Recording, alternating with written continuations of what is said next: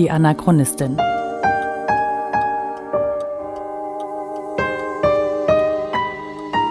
Ein Podcast über die Lebensgeschichte des Widerstandskämpfers Theo Hespers und seiner Nachfahren.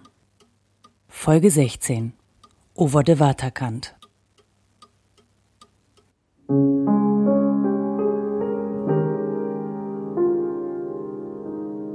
Als Ende 1934 die Freunde meines Großvaters reihenweise verhaftet und zu langjährigen Zuchthausstrafen verurteilt werden, wird es still in dem kleinen Bauernhaus an der holländischen Grenze. In einem Film wäre das die Stelle, wo die Nadel vom Plattenteller rutscht, ein Glas zerbricht und statt schallendem Gelächter und Musik plötzlich nur noch der Wind rauscht. Die Partygäste verschwinden wie Gespenster aus einer anderen Zeit. Nur, dass sie in diesem Fall nicht einfach verschwunden sind. Sie wurden verhaftet und weggesperrt. Auch die niederländische Polizei hat inzwischen Fragen zu dem Treiben im Hause der Familie Hespers. Mein Großvater ist offiziell als Flüchtling oder Emigrant anerkannt. Die Niederlande versuchen sich zu dieser Zeit möglichst neutral zu verhalten. Da passt es natürlich so gar nicht, dass ein Deutscher sein grenznahes Exil nutzt, um gegen das Hitlerregime zu arbeiten. Das riecht nach Ärger. Also bestellen die holländischen Beamten Max Beretz zu sich, um ihn darüber auszufragen, was bei den Hespers so vor sich geht. So zumindest erzählt es Max in seinem Vernehmungsprotokoll. Inzwischen waren bei der holländischen Polizei in Roermond Mitteilungen eingegangen, dass H. regen Besuch aus Deutschland erhalte. Ich musste deshalb zur Polizei kommen und wurde gefragt, was er für ein Mann wäre und was die häufigen Besucher bei ihm wollten. Verhör Max Beretz vom 9.10.1940 Was Max den niederländischen Polizeibeamten genau erzählt, lässt er offen. Aber er darf danach wieder gehen. Was auch immer er erzählt hat, den niederländischen Behörden war die Sache dann doch zu heikel. Sie entziehen meinem Großvater die Aufenthaltserlaubnis für das Grenzgebiet und bringen ihn over de Waterkant, also auf die andere Seite der Maas, weg von der Grenze. Einige Tage später wurde ich von Frau H. in meiner Wohnung aufgesucht und teilte mir diese mit, dass ihrem Mann die Aufenthaltserlaubnis im Grenzgebiet untersagt worden wäre. Er wäre inzwischen von der Polizei nach Eindhoven gebracht worden. Verhör Max Beretz vom 9.10.1940. Für meine Oma muss das ein mittleres Drama gewesen sein. Alleine mit ihrem knapp vierjährigen Sohn, für den sie ja kaum selber sorgen konnte. Denn wie gesagt, meine Oma war weder eine begnadete Köchin noch sonst in irgendeiner Weise besonders geschickt. Mal ganz davon abgesehen, dass sie auch nach zwei Jahren in den Niederlanden immer noch nicht Niederländisch sprach. Mein Vater erzählt das immer leicht amüsiert, dass mein Opa sie als Nordholländerin aus der Grenzregion vorgestellt hat, die kein Hochniederländisch kann. Alles, was meine Oma sprach, war halt Mönchengladbacher Platt. Das hört sich zwar sicher nicht nach Hochdeutsch an, aber auch nicht wirklich nach Niederländisch.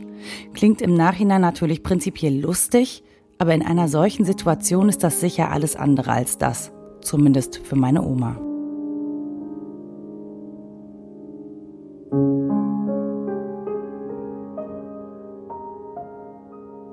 Immerhin wusste sie sich zu helfen. Und in Max Beretz hatten mein Opa, meine Oma und mein Vater einen wirklich treuen und hilfreichen Freund, auch wenn das in den Verhörakten längst nicht immer danach klingt. Aber es wäre wahrscheinlich auch nur wenig klug gewesen zu sagen, wie gut die beiden befreundet waren. Und vor allem, wie lange schon.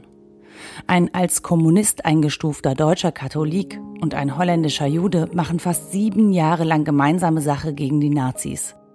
Es kann kaum eine schlechtere Ausgangslage geben für jemanden, der wegen Hochverrat inhaftiert und Jude ist. Max jedenfalls lässt sich nicht lange bitten, fährt kurzerhand nach Eindhoven, holt dort meinen Großvater und findet eine neue Bleibe für die Familie. Er bringt sie bei Freunden in Helmond unter. Das ist ungefähr 45 Kilometer nordwestlich von Romont, also der Gegend, wo die erste Unterkunft der Familie war. Für Wochenendbesucher aus München-Gladbach ist das natürlich zu weit. Und so wird es ziemlich einsam in der neuen Bleibe. Und meinen Vater, der jetzt gerade in dem Alter ist, in dem er am liebsten den ganzen Tag die Welt erkundet, plagt die Langeweile.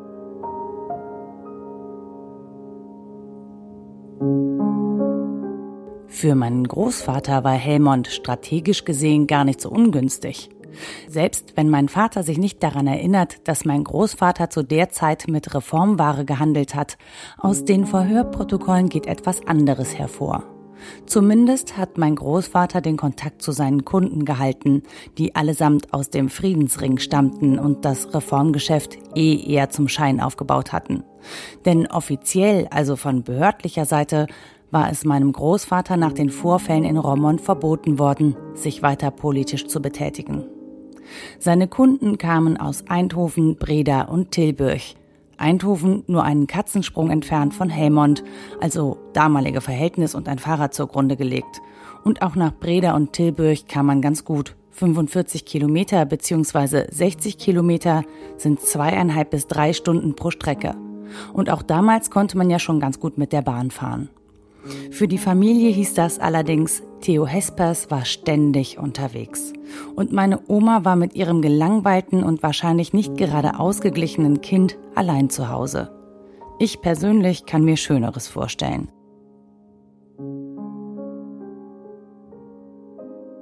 Mein Vater kann sich aus dieser Zeit an genau zwei Highlights erinnern. Ein wirklich ganz entzückendes und ein wirklich sehr unangenehmes. Sein Highlight waren die Besuche im Schwimmbad. Das war ganz in der Nähe und manchmal ist meine Oma mit ihm in die Badeanstalt. Irgendwie muss der Bademeister einen Narren an dem kleinen Kerl gefressen haben. Oder an meiner Oma, wer weiß das schon so genau. Auf jeden Fall machte er meinem Vater ein Geschenk, bei dem er noch heute leuchtende Augen bekommt, wenn er davon erzählt. Es war so langweilig, ich hatte niemand zum Spielen. Niemand zum Spielen. Meine Mutter ging zuweilen mit mir in den Schwimmbad, wir waren nicht weit davon entfernt. Wo also natürlich damals waren ja die Katholiken waren ja Brüder bis geht nicht mehr. Waren geteilt, da, da die Frauen und da die Männer. Ne? In der Mitte war also praktisch ein Seil oder was. Ja, da ging die mit mir dahin. Und ich weiß, der Bademeister, der schenkte mir Kibitzeier, die meine Mutter in der Pfanne als, als Spiegeleier gebraten hat für mich. Ja, ich fand das Original toll. Das andere Highlight klingt zunächst mal gar nicht so schlimm. Also zumindest dann nicht, wenn man nicht an einer Rattenphobie leidet. Um seine Langeweile zu bekämpfen, ging mein Vater, wir sprechen hier immer noch von einem Kind zwischen drei und vier Jahren, oft zu einem kleinen Kanal in der Nähe. Wenn mein Opa da war, war das natürlich strengstens verboten, viel zu gefährlich.